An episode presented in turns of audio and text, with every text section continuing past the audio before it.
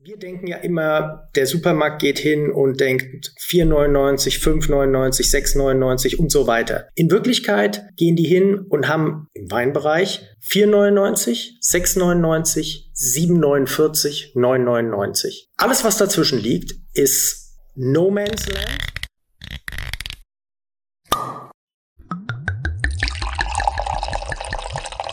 Hallo und herzlich willkommen bei Wein verkauft, dem Fachpodcast der Weinbranche. Heute spreche ich mit Christian Kloss über Preiskalkulationen in Weingütern und äh, Christian ist nebenbei auch derjenige, mit dem ich mir die Fördergeldkonzession für Rheinland-Pfalz teile. Er ist der Mann für die Zahlen und ich bin der Mann für Marketing und Strategie. Ich bin Diego vom Wein verkauft Fachpodcast der Weinbranche. Hier geht es um effektives Weinmarketing, Weinbaupolitik, Verkaufskanäle, Betriebsentwicklung und lukrative Marktnischen, die Grenzen der Weinwerbung und die Beziehung unserer Branche zum Alkohol. Als Weinplus-Mitglied bekommst du attraktive Kostenvorteile bei wichtigen Zulieferern der Weinbranche, kannst die Episoden schon 14 Tage früher hören und dich mit hunderttausenden Weinkunden und Weinprofis auf der ganzen Welt vernetzen.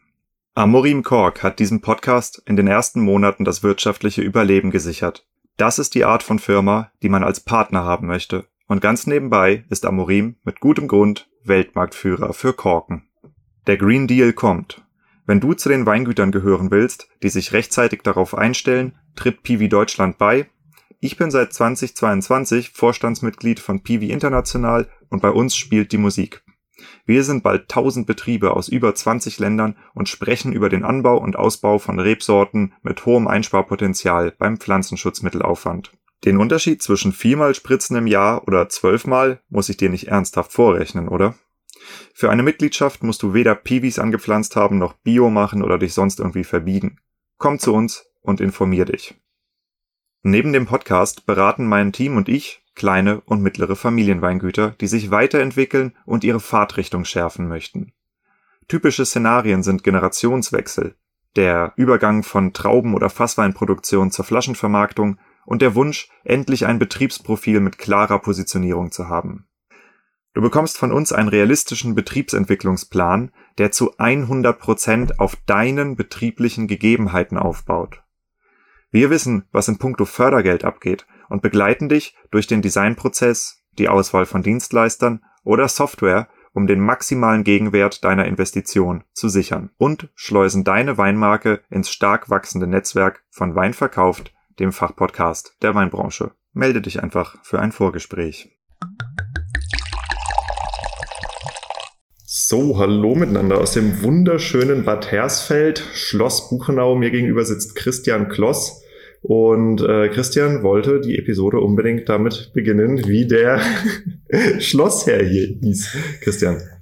Ja, das ist ganz wichtig zu wissen, dass hier die Altvorderen sich wahrscheinlich benannt haben, nach dem, was sie am liebsten essen oder was sie am liebsten herstellen. Schenk zu Schweinsberg hieß der gute Mann, der Schloss Buchenau, in dem wir uns gerade befinden, ähm, der Schlossherr über viele Jahrhunderte wahrscheinlich war. Ja, nee, und äh, das Schöne ist, da Schenk zu Schweinsberg, Schweinsberg. Schweinsberg jetzt nicht mehr Schlossherr hier ist, wird dieses Schloss für Fortbildung genutzt. Wir machen hier gerade ein sogenanntes CECRA-Seminar. Das ist sowas wie systemische Coaching-Ausbildung in der Landwirtschaft. Ähm, das Ganze machen wir, weil wir eben auch beide Landwirtschaftsberater sind und auch zusammenarbeiten. Wir sind diejenigen, die die Konzession in Rheinland-Pfalz für geförderte Marketing- und Betriebswirtschaftsberatung halten. Und dafür müssen wir solche Sachen hier tun. Aber wir haben auch beschlossen, dass wir die Kaffeepause gerade mal nutzen, um über ein paar interessante Themen zu sprechen. Und zwar ist da das Thema Preisfindung, Preislistengestaltung und Kalkulation. Ich habe das einmal von dir erlebt, dass du darüber gesprochen hast, ich glaube auf den Agrartagen. Da hattest du so einen Impulsvortrag gehalten. Okay. Und äh, ich bin da so nachhaltig beeindruckt rausgegangen, also aus den paar Minuten, die ich gehört habe, wenn ich nicht gerade im Kundengespräch war, dass ich gesagt habe, komm Christian, ähm, mach das einfach nochmal. Und äh, ich würde vom Prinzip sagen, erklär den Leuten einfach kurz, wer du bist, was dich qualifiziert und Bühne frei. Ja, Christian Kloss, habe, komme aus Rüdesheim im Original, bin dort auch groß geworden, bin eigentlich Quereinsteiger in das ganze Thema. Ähm, Weingut Breuer, damit ging's los.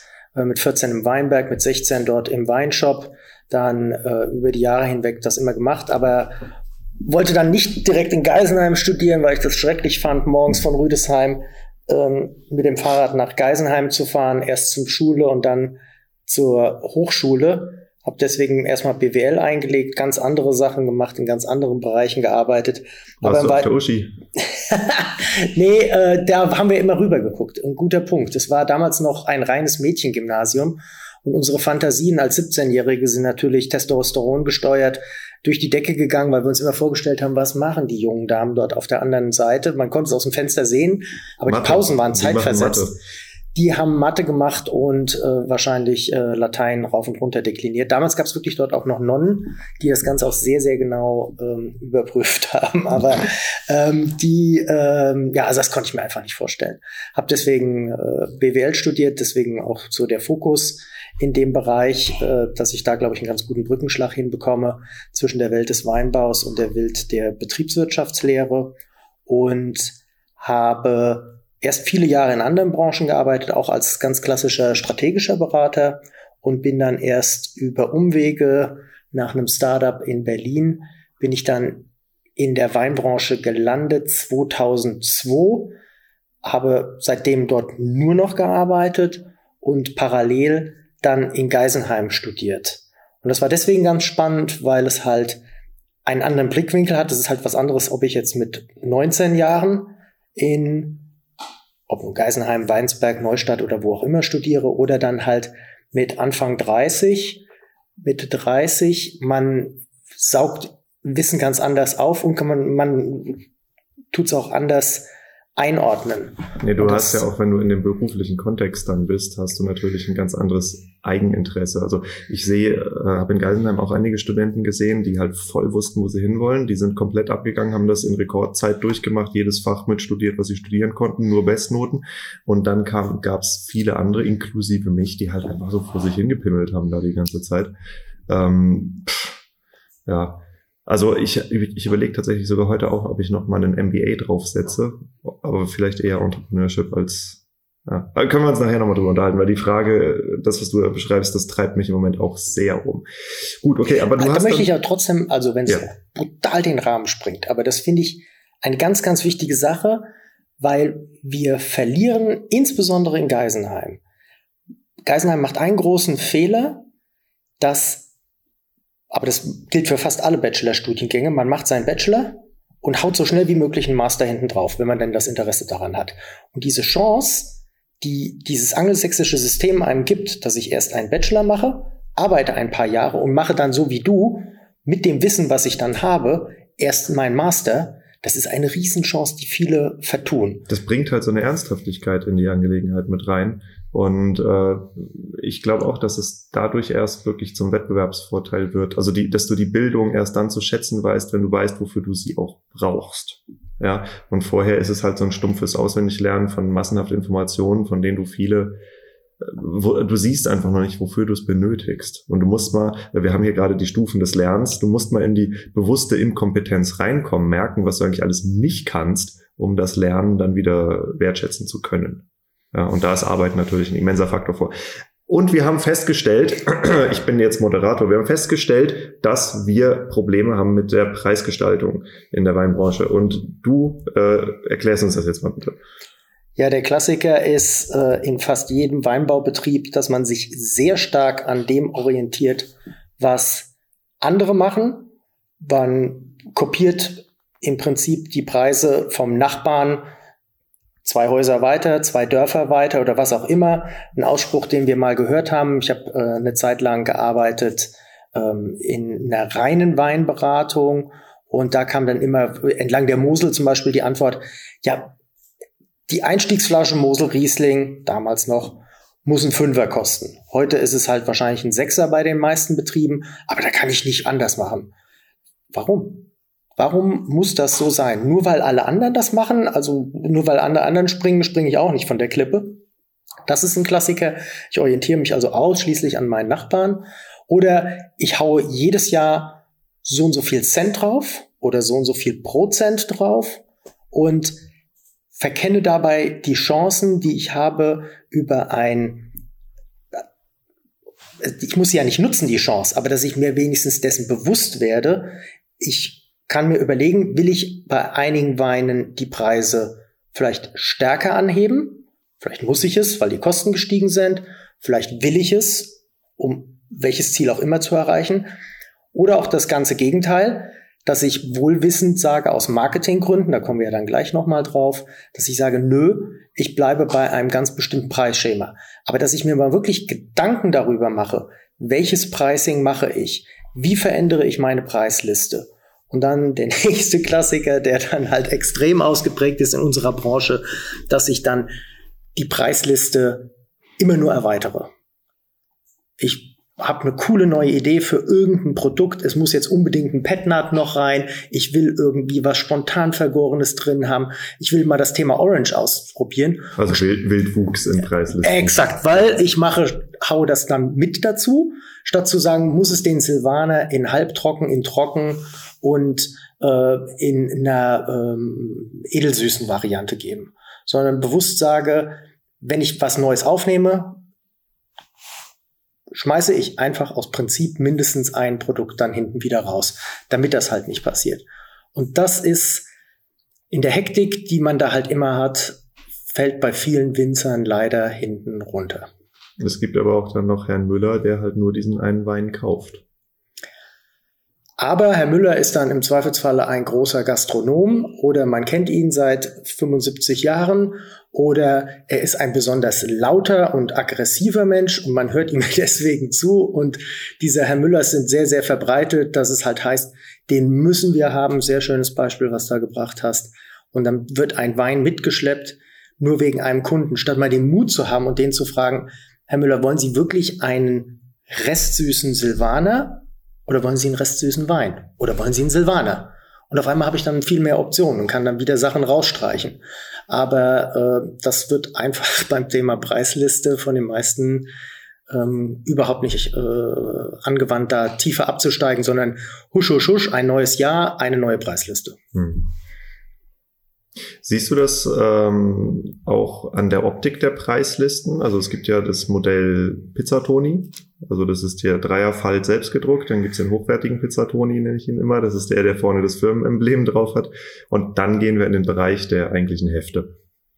Ähm, Gibt es da Unterschiede oder hast du diese Wildwuchsthematik in allen Qualitätsbereichen, was Preislistengestaltung angeht? Die gibt's wirklich in allen äh, Bereichen. Das ist dann sozusagen egal, hat sehr viel eher, glaube ich, zu tun mit dem Kanal, in den das Ganze reingeht. Das heißt, wenn ich sehr B2C-lastig bin, dann mache ich halt eine sehr hochwertige Preisliste, weil das für mich ein Marketing-Tool ist. Und wenn ich eher im B2B-Bereich unterwegs bin, dann ist es häufig so, dass ich weiß, die Preisliste Knickenlochen abheften, wenn ich die irgendwo hinmaile, oder äh, physisch versende, sie landet sowieso irgendwo nur und wird nie wieder richtig herausgezaubert.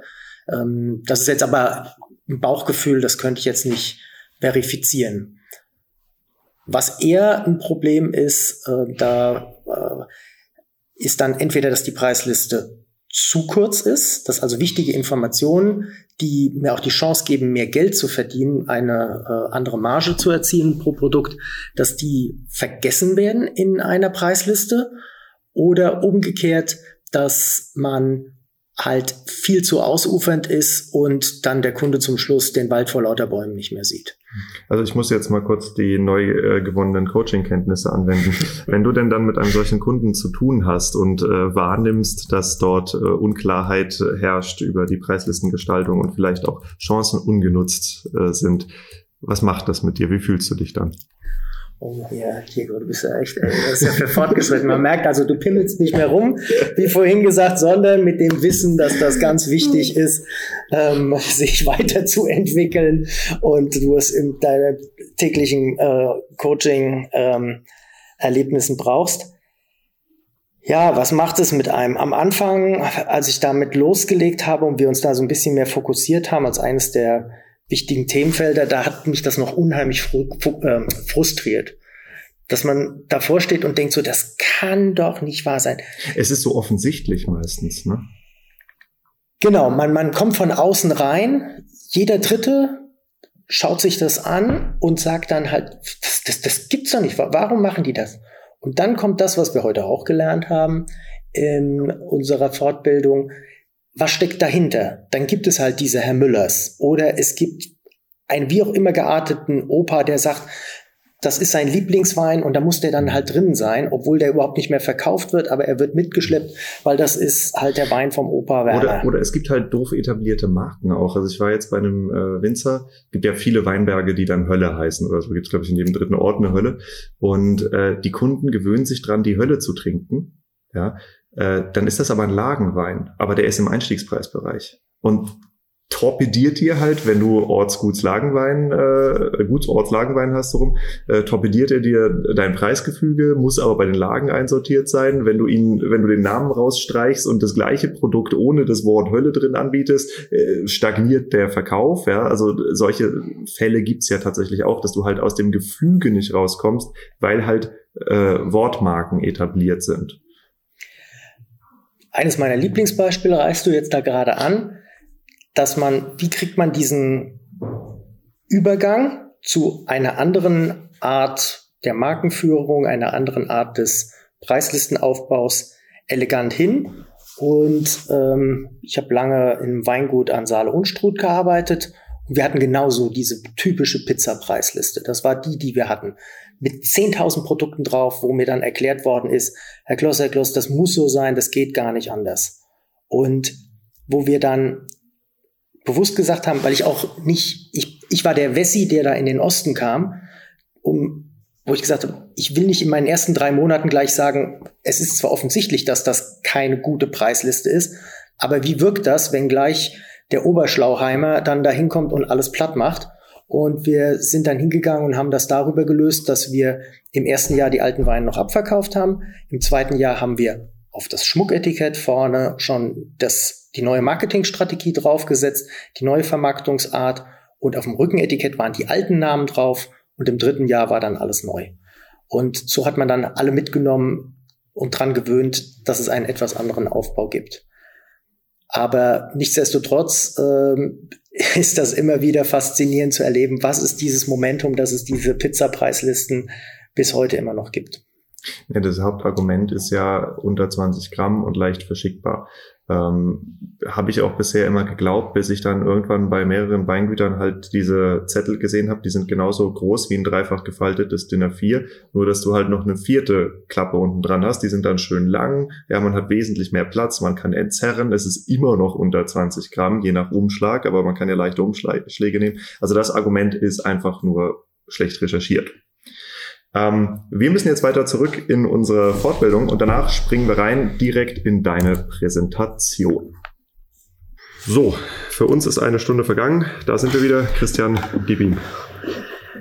Ja, jetzt im extreme Detail abzusteigen, ähm, ist bei dieser großen Vielfalt bei dem Thema Preisliste und Pricing und Signaling, da wurden Nobelpreise für vergeben, äh, sprengt natürlich jeden Rahmen. Ich würde aber gerne drei Themen herauspicken, die jedem Winzer eigentlich direkt oder indirekt helfen sollten. Das erste Thema, was eigentlich immer wieder hochkommt, ist, dass wir gerade in der Weinbranche extrem immer mit uns äh, selbst beschäftigt sind.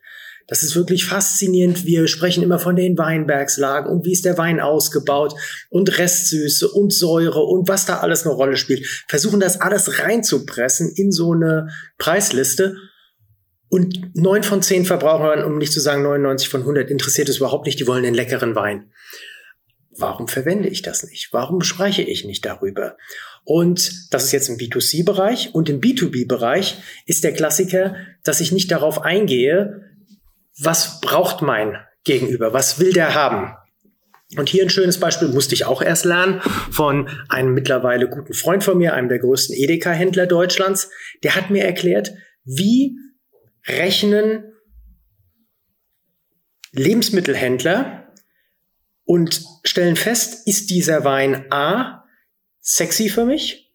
Vom Pricing her, nicht von Produktqualität und so weiter, das nehmen wir alles mal als gegeben hin. Aber wie ist dieser Wein also sexy für mich vom Pricing her? Wie brechen die das? Und was sind dann typische Preisschwellen, die die haben? Und um es relativ stark runterzubrechen, die wichtigste Kennwert für einen Lebensmittelhändler ist ähm, die sogenannte Nettohandelsspanne.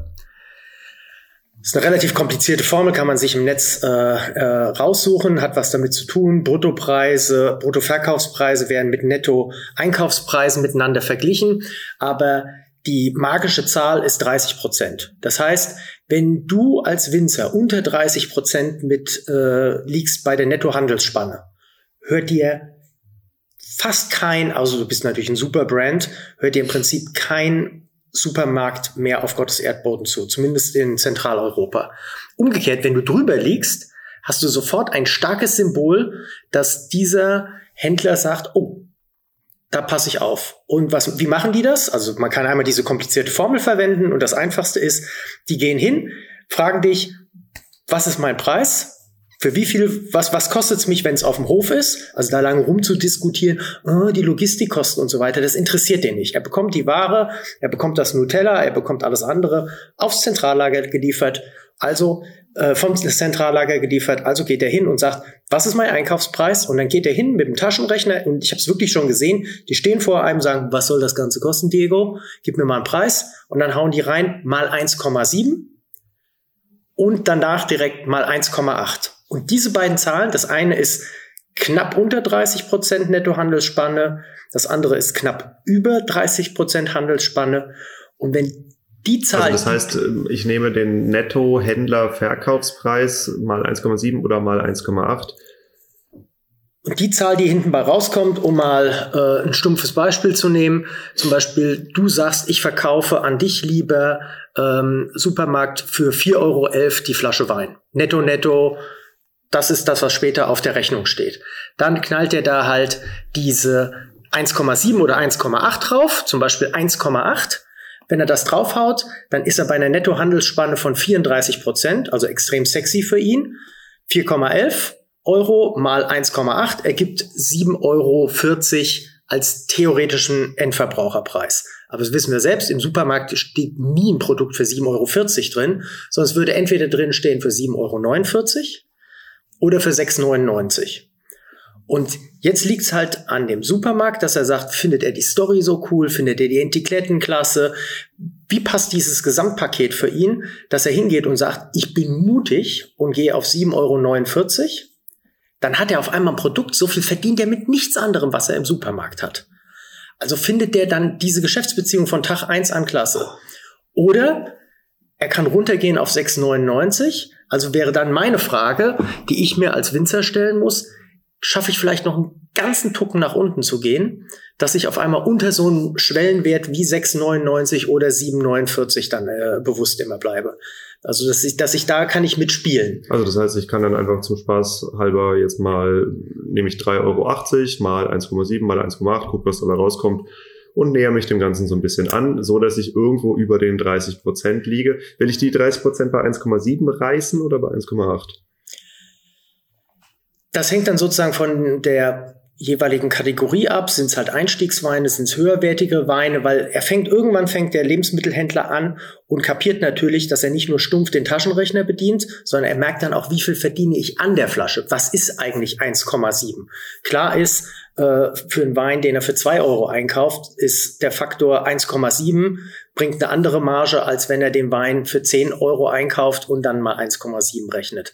Bleibt einfach viel mehr hängen. Also er fängt irgendwann an und wird dann selber mutiger und rundet eher nach unten ab. Also bei niedrigen Preisen rundet er nach oben ab, bei hohen Preisen nach unten. Aber wenn ich dieses Spiel weiß und weiß, wie er denkt, dann kann ich indem ich an meiner eigenen Kalkulation ein bisschen spiele und zum Beispiel sage, Grauburgunder ist im Augenblick angesagt, also gehe ich dort mit einem etwas höheren Preis rein. Umgekehrt bei Riesling, der vielleicht bei mir im Augenblick auch nicht so gut geht, gehe ich mit einem etwas niedrigeren Preis rein und in der Mischkalkulation passt es dann wieder. Aber nur wenn ich diese Art Denke kenne und dieses Zauberwörtchen Nettohandelspreis, äh, Nettohandelsspanne, äh, dann ist es äh, für den Winzer, äh, für den Supermarktbetreiber auf einmal merkt er, oh, da ist ein Winzer, der kapiert, wie ich denke. Man, der, der, der, der fühlt sich gleich gut in so einer Situation, weil er weiß, das ist nicht irgend so ein Schrat aus der also Ecke also das heißt, Wenn ich jetzt, ich will äh, Riesling und Grauburgunder beide für 7,50 Euro UVP im Grunde platziert haben. Das heißt, beim Grauburgunder, den könnte ich dann so für 4 Euro 11, 4,15 Euro anbieten und den Riesling dann für 4 glatt oder 3,95 oder so, dass er da mehr dran verdient, verdient, es für ihn attraktiver ist, den Riesling zu verkaufen. Äh, und für mich, wo ich den Grauburgunder auch so anderweitig wegkriege, mache ich ihm die Marge künstlich etwas schlechter. Aber beide stehen nebeneinander für 7,50 Euro. Wir hatten ja bei einem anderen Kunden schon beide das Beispiel, da passt das nämlich perfekt, dass ich unterscheide zwischen der B2C und der B2B-Preisliste. Wenn ich also weiß, B2C, ich bin beim Grauburgunder ausverkauft. Dann bin ich ja doof, wenn ich denselben Preis eins zu eins kalkuliert in der B2B-Preisliste verwende, sondern dann gehe ich hin, weil ich weiß, alle Kunden im Augenblick springen halt auf Grauburgunder im Privatkundenbereich. Also werde ich am Ende des Jahres zu viel in Anführungszeichen Riesling haben. Und bevor ich dem auf dem Fassweinmarkt irgendwann äh, verkloppe oder die Flaschen aufziehen muss, dann gehe ich doch lieber hin und gebe ein paar wenige Cent nach am Anfang des Jahres und habe dann ein deutliches Signal an den äh, Supermarkt, kauf mich, kauf dieses Produkt, weil du hast eine geile Spanne und ich bin trotzdem die Ware zum guten Preis losgeworden und nicht halt äh, verramscht. Mhm. Ein anderes Thema, was ähm, bei vielen Preislisten hinten runterfällt, ist alles, was drumherum schwebt an so einer Preisliste. Das heißt, ein Klassiker ist, ab wann verschicke ich die Ware versandkostenfrei? Ab wann ähm, bin ich bereit, einen Rabatt zu geben? Gebe ich einen Rabatt für Selbstabholer? Wenn ja, gebe ich so und so viel Cent pro Flasche oder gebe ich so und so viel Prozent pro Flasche? Hat jeder eine etwas andere Herangehensweise, aber häufig ist es so, oder nicht nur häufig, ich würde behaupten, in 99 von 100 Fällen hat der Winzer sich irgendwann oder die Winzerin irgendwann mal überlegt, ich habe eine AGBs und das war's. Die packe ich nie wieder an. Also dieses ganze Kleingedruckte. Statt mal hinzugehen, wir alle haben das ja nun jetzt letztes Jahr erlebt, wie irrsinnig die Preise hochgegangen sind für Logistik, für Kartons, für alles andere, dass ich also hingehe und mir Gedanken darüber machen, wie stark muss ich das anpassen? Passt das überhaupt noch? Muss ich da vielleicht was verändern? Und der Klassiker ist, dass wir alle, weil es der Nachbar macht, wie vorhin beschrieben, dass man hingeht und sagt, äh, die meisten Winzer sagen zum Beispiel, lieber Kunde, wenn du 120 Flaschen kaufst, kriegst du es Freihaus. Warum 120? Hat, denkt keiner drüber nach. Wenn ich aber mal auf meinen Logistiker drauf zugehe, der denkt nicht wie wir in Flaschen, sondern der Logistiker denkt in Kilogramm. Also muss ich mir mal dessen Preisliste nehmen und mal genau durchgehen, wo fängt der an mit Preisnachlässen. Der Klassiker sind 100 Kilogramm Schritte. Und wenn ich in 100 Kilogramm Schritten das Ganze mache, dann bin ich nämlich auf einmal bei ganz anderen Flaschenzahlen. Dann bin ich nämlich zum Beispiel bei 116 Flaschen. Die äh, ab 116 Flaschen ähm, habe ich, äh, nee, Quatsch, Entschuldigung, ab 96 Flaschen ähm, habe ich dort einen Schwellenwert. Also ich bin unter 100 Flaschen, kriege trotzdem einen guten Preis. Äh, wenn ich das in Kilogramm umrechne, beziehungsweise umgekehrt ist häufig 156 Flaschen die bessere Preis, ähm, kriege ich einen besseren Preis beim Spediteur als für 120 Flaschen. Und dann kann ich halt dem Kunden anbieten und sagen, ich biete dir zum Beispiel 96 Flaschen an für einen kleinen Aufpreis und 156 kriegst du dann umsonst. Und habe vermieden, diese 120 Flaschen frei Haus, bei der ich in beide Richtungen verlieren würde.